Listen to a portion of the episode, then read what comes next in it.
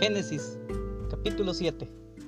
Bienvenidos a un episodio más. Gracias por sintonizar este tu programa, conociendo la Biblia detalle a detalle. La Biblia en bosquejos. La Biblia en síntesis. Capítulo a capítulo. El episodio de hoy corresponde al capítulo titulado, yo le he titulado, El proceso del diluvio. Y aquí encontramos que hubieron dos grupos que entraron al arca en este capítulo. Número uno, entran ocho personas llamadas Noé, sus tres hijos, las esposas de los hijos y la esposa de Noé. ¿Cuántos años tenía Noé? 600 años.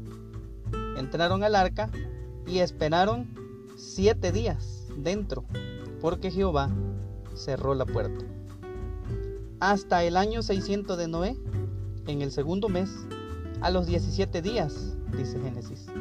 Y fueron rotas las fuentes del gran abismo, abiertas las cataratas del cielo. Entonces llovió 40 días y 40 noches.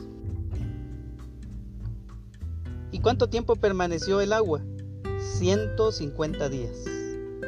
Y fue así que murió todo hombre y todo animal que no entró al arca, incluso todo reptil, porque en las montañas más altas que existían en aquellos años, aproximadamente el agua subió por encima de la cúspide más alta más de 7 metros, es decir, como dice Génesis, 15 codos sobre el monte más alto. También en este proceso de Génesis 7, en el proceso del diluvio, encontramos que entran otros seres.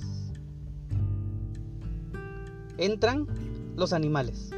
Y Génesis aquí en este capítulo es puntual al señalar que ellos ya conocían los animales limpios y los animales no limpios o impuros. ¿Por qué? Porque se dice que de cada animal limpio entraron siete parejas, siete machos, siete hembras, 14 borregos, 14 vacas, 14 cabras. Y de los impuros entraron dos, la pareja, el, el macho y la hembra.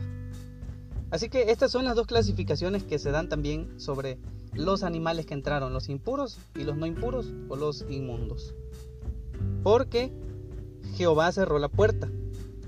Entonces hizo subir 15 codos sobre el monte más alto y murió todo hombre y animal que no entró.